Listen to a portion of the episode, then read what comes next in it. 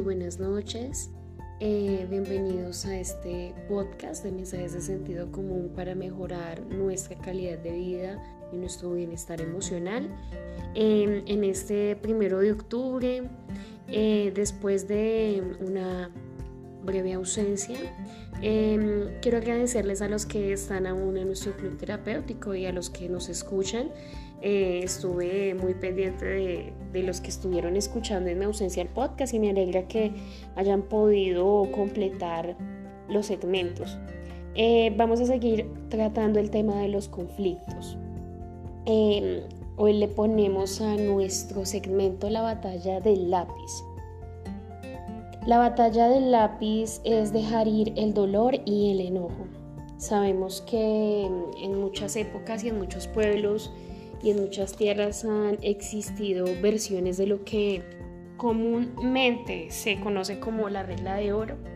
Lo anterior es una redacción de ella que se relaciona con actos dañinos hacia los demás. Sabemos que solo un santo podría pasar por la vida sin jamás dañar a otros, pero solo un criminal lastima a los que lo rodean sin pensarlo ni siquiera dos veces sin tomar en cuenta los sentimientos de culpa o de vergüenza o el remordimiento de conciencia consigo mismo, que puede ser bastante real, dañino. También es cierto que el daño que causamos a otros puede regresar a nosotros y que no todas las acciones dañinas son reversibles. Se puede cometer acciones contra otro que no se pueden descartar ni olvidar. Por ejemplo, hablemos de un agravio como Puede ser el asesinato, que es una de, las acciones más violentas hacia la sociedad, y podemos ver como una severa violación de, casi cualquiera de los preceptos que, que, como por ejemplo, atentan contra nuestra valía, como el agravio eh, de violación sexual, y que podría volverse una acción dañina e irreversible contra otro. Eh, arruinar la vida de otra persona es destrozar la propia, porque la sociedad reacciona eh, obviamente pues eh, frente a esto llenando las prisiones y los manicomios de estas personas, pero también existen otro tipo de castigos que, que atrapa a la persona a cometer esas acciones dañinas con otros y en especial es cuando se ocultan en nuestro corazón cuando puede causar que la otra persona sufra unos severos cambios en las actitudes hacia sus eh, seres eh, más cercanos, hacia en general la comunidad, los demás, ese cinismo incluso, siendo todos ellos infelices y todo lo que les rodea. Eh, la felicidad y el gozo de la vida desaparecen por completo. Entonces, em, en esta mm, regla de oro también es útil como prueba cuando alguien persuade a otro que le aplique y en realidad puede comprender lo que es una acción dañina, en realidad eh, que es dañar. La pregunta filosófica es que una mala acción es la discusión sobre lo que está mal y se contesta de inmediato desde un punto de vista pues personal. ¿No te gustaría que te sucediera esto mismo, no? Entonces debe ser una acción dañina cuando tú te lo preguntas a ti mismo. Desde este punto de vista puedes empezar a despertar esa conciencia social y permitirte distinguir lo que deberías hacer de lo que no deberías hacer. Estamos en una época en que muchos de nosotros sentimos que no existe restricción alguna en cometer acciones dañinas, por conseguir likes en redes sociales, por demostrar que somos los más malos, entre comillas, y que el potencial de supervivencia de un individuo se hunde a un nivel muy bajo, como en que entre más eh, malo parezca, más fuerte soy. Y quieren persuadir a las personas para que pongan todo esto en práctica. Y allí le habrás dado un precepto con el que uno puede evaluar su propia vida, para bien o para mal. Entonces hay que no abrir esas puertas y evitar que pueda reincorporarse de nuevo la ética y la moral a la sociedad. Recordemos que el camino a la felicidad está cerrado para aquellos que no se restringen de cometer acciones dañinas. Eh, la batalla del lápiz viene con una historia muy sencilla y es que eh, resulta que hay una historia de una niña que aprendía a escribir. Eh, la maestra de primer grado insistía en cambiar la forma en que ella tomaba el lápiz mientras ella, pues, la profesora la miraba ella sostenía el lápiz como ella quería, pero en cuanto se daba la vuelta, obstinadamente lo volvía a poner como a ella le resultaba más cómodo. Y pese que había sido la supuesta ganadora secreta en aquella batalla de voluntades, ella no entendía que lo que en particular la profesora quería era que del modo que ella cogía el lápiz, pues eh, lo que hacía era que se cansara más rápido al escribir y una década después ella lo pudo entender. Entonces es importante entender que hay cosas que aún en, de pronto en esta etapa, de vida no la podemos dimensionar, pero que por algo tenemos esa voz, esas otras personas mentoras que nos dicen eh, qué no debemos hacer, que son personas con experiencia, mayores, profesionales. Bueno, en fin, ustedes saben cuál es ese modelo a seguir en el interior. Bueno, hay que seguir con, resolviendo conflictos. Hay un enemigo crucial de las emociones que es el enojo, que es el que estado tratando. Y el enojo distorsiona la idea real de cómo son las cosas. Nosotros nos enojamos cuando no obtenemos lo que queremos y pues es una respuesta innata con la que nacemos de supervivencia, incluso cuando bebés actuamos con lloro, ira, movimientos bruscos. Pero a lo cual cuando llegamos a la adultez podemos tener el control.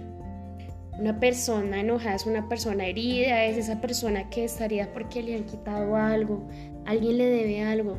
Y en el, en el transcurso de nuestra vida hemos distinguido muchas personas, ¿cierto? Cuyo enojo puede ser expresado de muchas formas. Por ejemplo, decir arruinaste mi vida, mi reputación, te robaste mi familia, destruiste mi matrimonio, me faltaste al respeto, me culpas por tus propios errores, encubres delegando toda la responsabilidad en mí, te lavas las manos de tus propios errores, me debes un aumento de salario, me traicionaste robándome, me debes afecto, me dejaste, etcétera. Esa raíz del enojo es la percepción que te ha sido quitado algo. Es decir, que tú sientes que te deben algo y que ahora hay una relación de deuda-deudor. Si hay que seguir un proceso, vamos a identificar em, en este momento esos procesos. Vamos a seguir con eh, nuestros eh, tics para resolver conflictos. Entonces, íbamos en el tip del perdón, que fue la pasada la pasada conversación que tuvimos y eh, identificar que estamos enojados, con quién estamos enojados, no dejar que el enojo se acumule. Vamos a hablar de no intimidar ni faltar. Hay que evitar los desagravios y la crítica destructiva. El ridiculizar a la persona, el gritarle, el utilizar las frases autoritarias, los gestos de burla, el desdén, la interrupción, el sarcasmo esos son mecanismos que no solucionan nada y por el contrario desvaloran a la persona, eh, invisibilizan sus sentimientos y, y lo que hace es que la persona se llene de más rencor. Generan nuevos resentimientos, frustraciones que empobrecen más la relación. Entonces la familiaridad no debe convertirse en falta de respeto por exceso de confianza. Em, hay que comunicarse desde el gesto, desde la palabra, con una verbalidad siempre abierta, positiva, eh, pensar dos, tres veces antes de, de hablar para poder entender la raíz del problema como lo hemos estado hablando. Las de quien confía en su pareja, en la resolución de ese problema y hablar desde la receptividad, la amistad, la caricia, en vez de decirle al otro que es un egoísta, por ejemplo, explícale los motivos que te han llevado a pensar así esa persona con casos extraídos de, la vida cotidiana, de lo que ha sucedido y acontecido. No dejar acumular es muy importante, hay que hablarlo porque esta acumulación puede desatarse en palabras de las que nos arrepentimos después. Entonces la idea es discutir acerca de la conducta en el momento y no incluir ataques personales. Eh, esa, la gratitud siempre mm, trae satisfacción en estos momentos. Con la gratitud traemos la memoria de lo bueno que hemos vivido con la persona, del disfrute, la valoración, lo positivo. En ese momento que sentimos a, ira, estamos airados, tenemos que llamar a nuestra mente esos pensamientos positivos. Al día que conociste a la persona amada, el nacimiento de los hijos, eh, qué sé yo, la buena suerte que tuvimos al emprender un negocio, una actividad juntos. Mediante la gratitud es posible pues incrementar más la satisfacción del presente con esa persona porque se reaviva y se amplía y se saca el rencor para poder hablar más tranquilo, más receptivo. Recuerdos de sentimientos positivos. Bueno, esto nos va a reconfortar. Eh, hay que cumplir con nuestra parte. ¿Cómo es cumplir con nuestra parte? Que es nuestro 20 tip de consejos. Eh, hay que respetar los términos de una negociación. Esto es muy, muy clave. Una vez em, terminada una discusión, debemos asumir nuestra parte del trato para estimular a la pareja o a la contraparte a que cumpla con su parte de responsabilidad y modifique aquellos comportamientos que pueden hacer resurgir la crisis. Hay que ser fiel al proyecto en común y trabajar día a día para reavivar ese compromiso. Hay que establecer nuestro propio código de comunicación, basado en la confianza, el respeto, la complicidad, la ternura y el amor, sin olvidarnos nunca de que una relación es la suma de dos, no de uno solo, por tanto empieza por uno mismo. Entonces promete solo aquello que puedas cumplir. O sea, decir yo me encargo de todo es una promesa que no funciona, no podemos cumplir, no podemos llevar a cabo. Tampoco hay que asumir la responsabilidad de los sentimientos del otro. Esto es una trampa eh, de las parejas enamoradas que creer que la infidelidad del otro es un reflejo de su fracaso como parte de la pareja. Entonces, muy importante cumplir las partes. Nuestro 21 y último consejo es ignorar el rechazo por parte de la familia de tu pareja. A veces, pues el círculo social de nuestra pareja o de nuestra contraparte puede darse el caso de que, por ejemplo, la madre de tu pareja te trate diferente eh, que a tu cuñada, que te haga desprecios o, bueno, malas caras, contestarte mal. Es una palabra que no te, pero que prácticamente no lo trae a uno, tal y como, pues muchas veces nos suele pasar.